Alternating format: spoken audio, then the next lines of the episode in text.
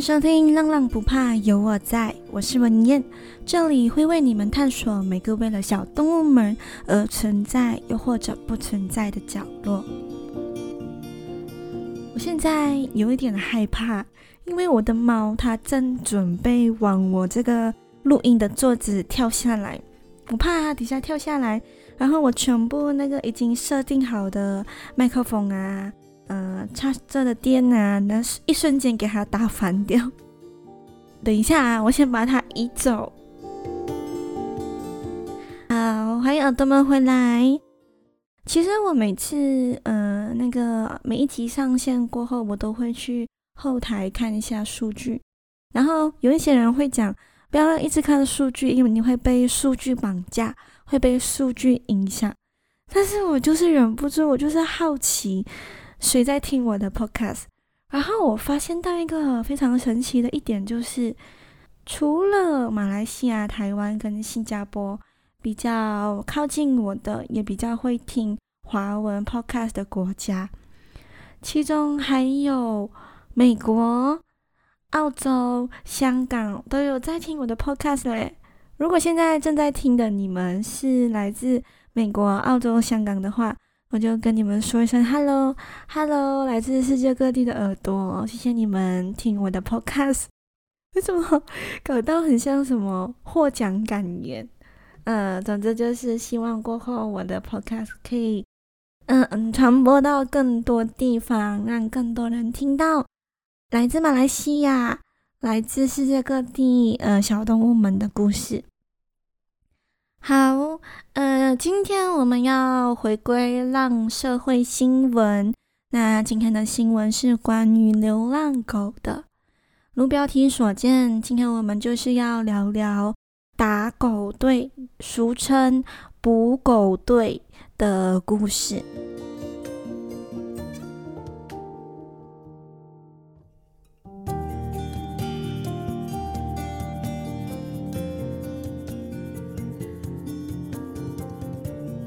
故事开始之前，我先跟大家科普一下什么是打狗队，还有打狗队的由来。打狗队最早在一九七零年代出现于中国大陆，目的是为了捕杀街道的流浪猫狗等，打着保持城市整洁、维护城市形象的名义，在街上行动。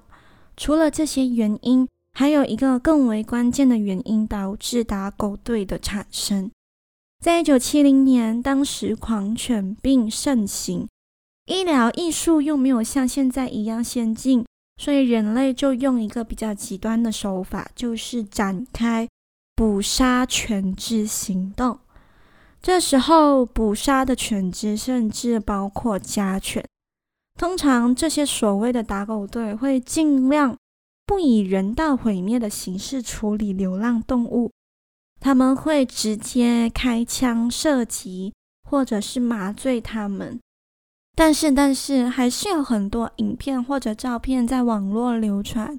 这些照片跟影片呢，都揭发了捕狗队在捕捉狗狗的方式是有多么的残忍。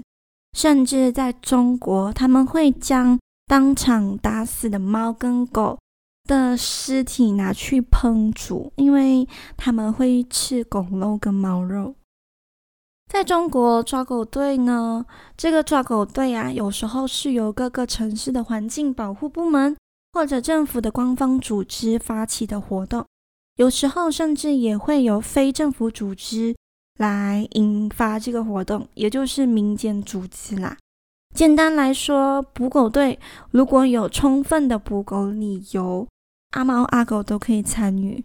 那在马来西亚呢，也是一样。马来西亚通常会，呃，由各个城市的环境部门，就跟中国差不多啦，就是由当局的环境部门或者是政府官方组织发起的这项活动。那在一段音乐后，我会为耳朵们带来两则在马来西亚发生过的捕狗队新闻。在故事的最后，也会和耳朵们分享一下我自己对于捕狗队的看法，还有一些建议。那我们一段音乐后见。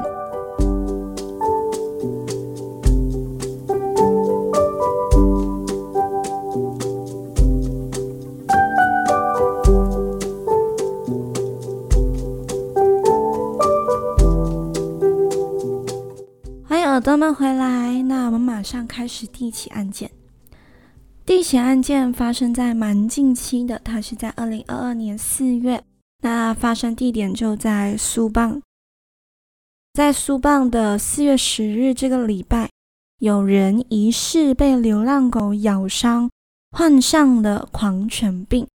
在之后呢，很多当地的居民就亲眼目睹有政府厅派来的那个捕狗队正在大批的捕捉流浪狗。甚至当场射杀。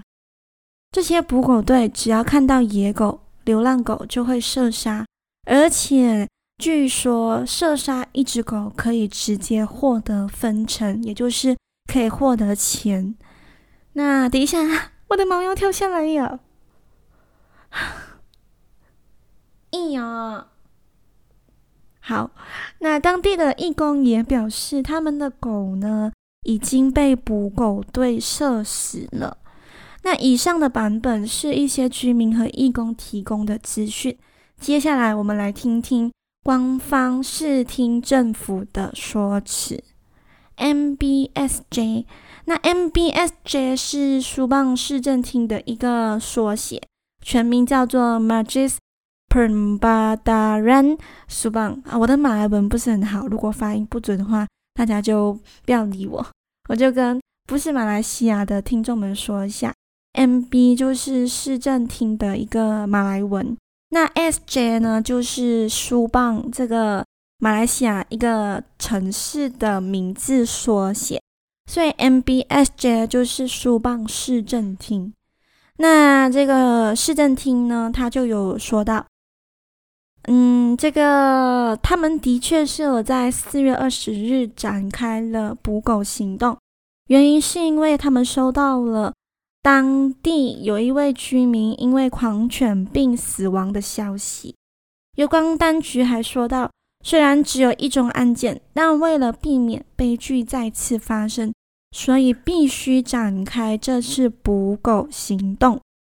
MBSJ 还说，截止到今年三月，他们的部门已经收到了五百五十二起骚扰动物的投诉，其中四百二十二起是涉及到流浪狗。那他们也有说到，因为呃，这次参与行动的那个组织不是他们的工作人员，他们是外包给专业人士去捕的。为什么呢？因为他们的工作人员还没有接收这个狂犬病疫苗注射，所以就不要派他们去，所以他们就外包给其他团体来捕捉流浪狗。第一起案件故事就是这样子。其实关于这个案件，我有非常非常多的东西想要吐槽，我们就等第二个案件讲完了再一次过吐槽。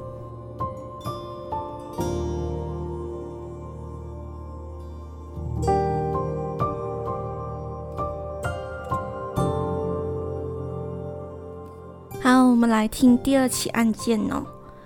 第二起案件啊，我看到这个新闻的时候，我真的觉得非常的搞笑。好，这个案件也是关于捕狗队的。那这个捕狗队的发起组织叫做 MPKJ，就是一样，Madras Perembadaran 市政厅的意思。KJ 呢，就是马来西亚其中一个城市叫做卡章，所以就是在卡章的市政厅发起的这个。呃，捕狗行动，为什么这个案件会发起？是因为 MBKJ 当局呢，是为了告诉各位网民啊，我们有在做工哦，我们有为了夸张这个城市的卫生努力抓狗哦。然后他就在自己的面子书发了一系列捕捉狗狗的照片，可是他们没有想到，迎来的却是非常强烈的反对。而且很多人，就是很多马来西亚人民都在指责这个不人道的行为。我觉得很搞笑一下的啦，他们大概认为自己很就是很努力在捉狗，我们人民应该要引以为傲吧，所以才敢敢把捕捉狗的照片呢放在面子书。然后这个贴文里面就有写到。这是一项视听政府和卫生部门的报告。捕捉狗的时间是在二零二零年十一月二十日从晚上的八点到两点半，到凌晨两点半，然后就列出了各个住宅区的名字，然后最后最后还说明到，在这项捕捉狗狗的运动里，成功捕获到了二十只流浪狗。这个贴文总共附加了十三张捕捉狗狗的照片，然后就在这十三张照片里面，发现了一张非常值得我们人类去思考的、去反省的照片。那这也是今天第二个故事的开头。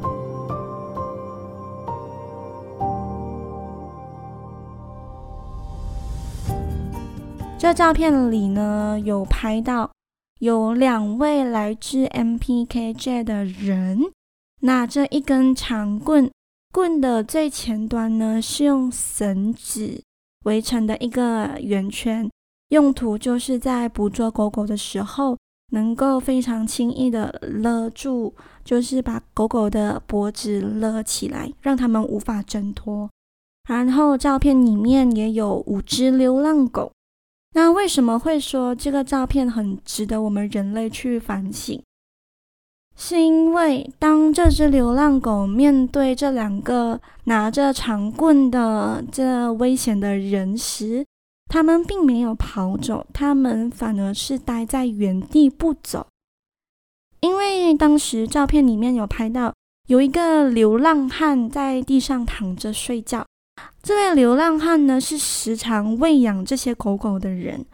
说到这里，耳朵们应该可以知道为什么那五只狗不走吧？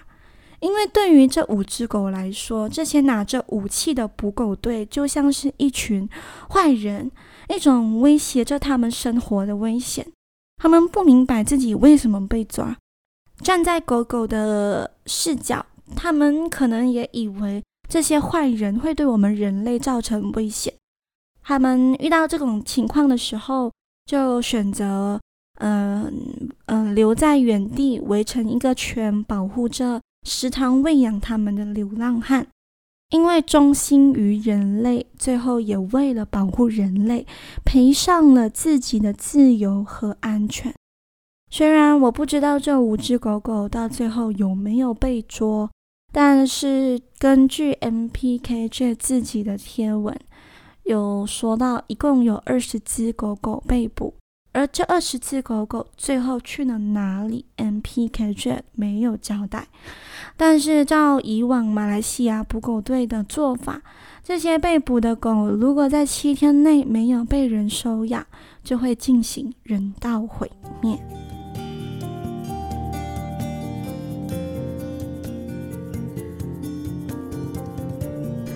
好，以上就是两起案件的事情经过。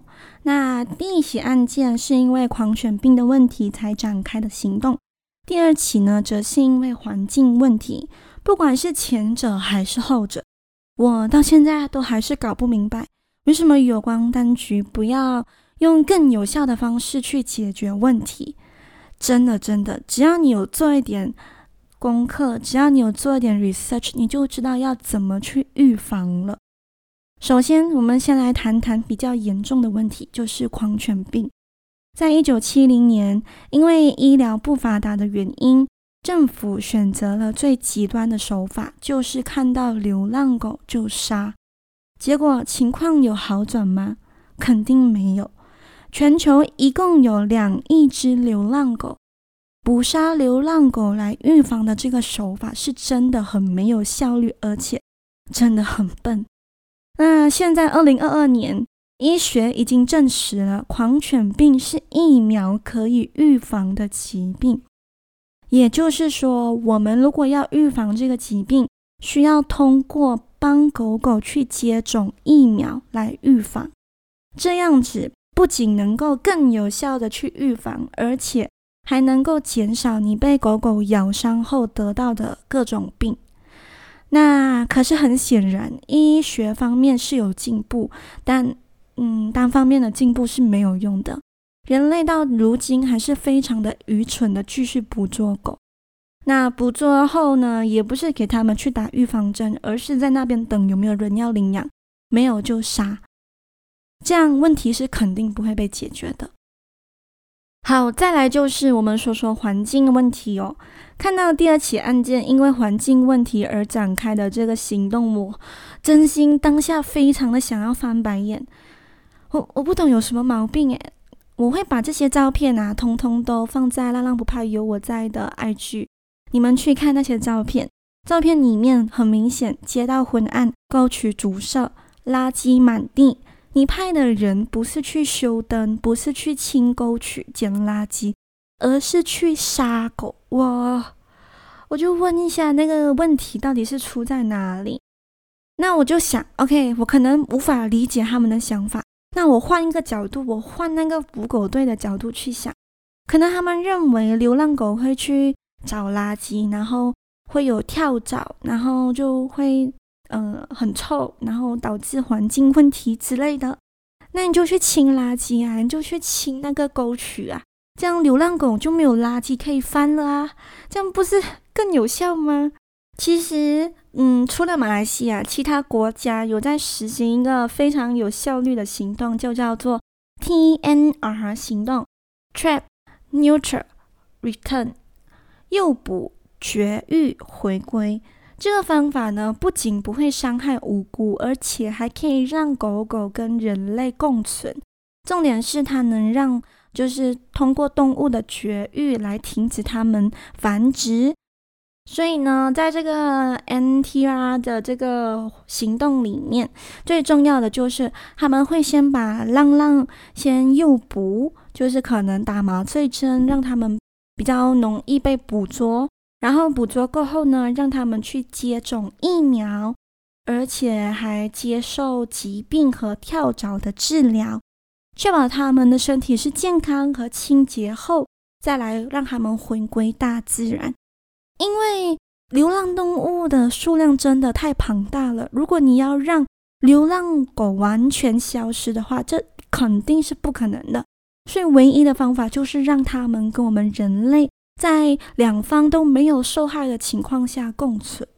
但是，马来西亚有在实行吗？很明显，我们从第一起案件的时间点。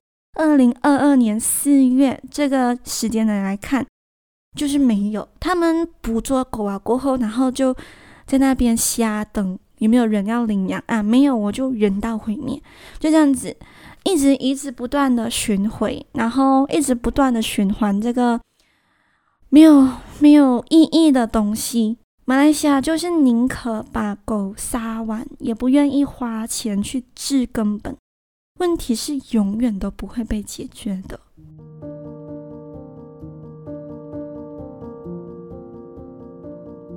啊，我这集真的是怨气太重了，因为我我我看到那个 MPKJ 他们自己面子书放这个贴文的时候，我整个就傻眼。我讲，你到底哪来的自信，会觉得人民会为你这个行动而欢呼？其实你从那个评论区看，就可以看到，真的，马来西亚人民不管是什么种族，还是什么呃什么各个阶层的人呐，都在反对这项运动。我不懂他们的坚持的 point 在哪里。好，以上我说的新闻相关的图片都会放在浪浪不怕有我在的 IG，你在 IG 里搜索浪浪不怕有我在。或者是 “Long with you L A N G W I T H Y O U 就能找到了。呃，照片里的狗狗，嗯，因为挣扎的关系，大多数都是模糊的。但是你可以很明显的感受到，那些捕狗队、那些杀狗队是毫不留情的在捕捉它们的。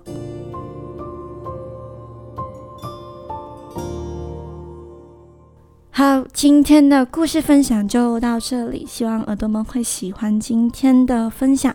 如果喜欢的话，记得给我一个五星好评。那这集 Podcast 内容可以在 Apple Podcast、Spotify、Google Podcast 听见。那你们有任何想法、任何意见，都能在各大平台留言。你的每一个留言我都会看哦。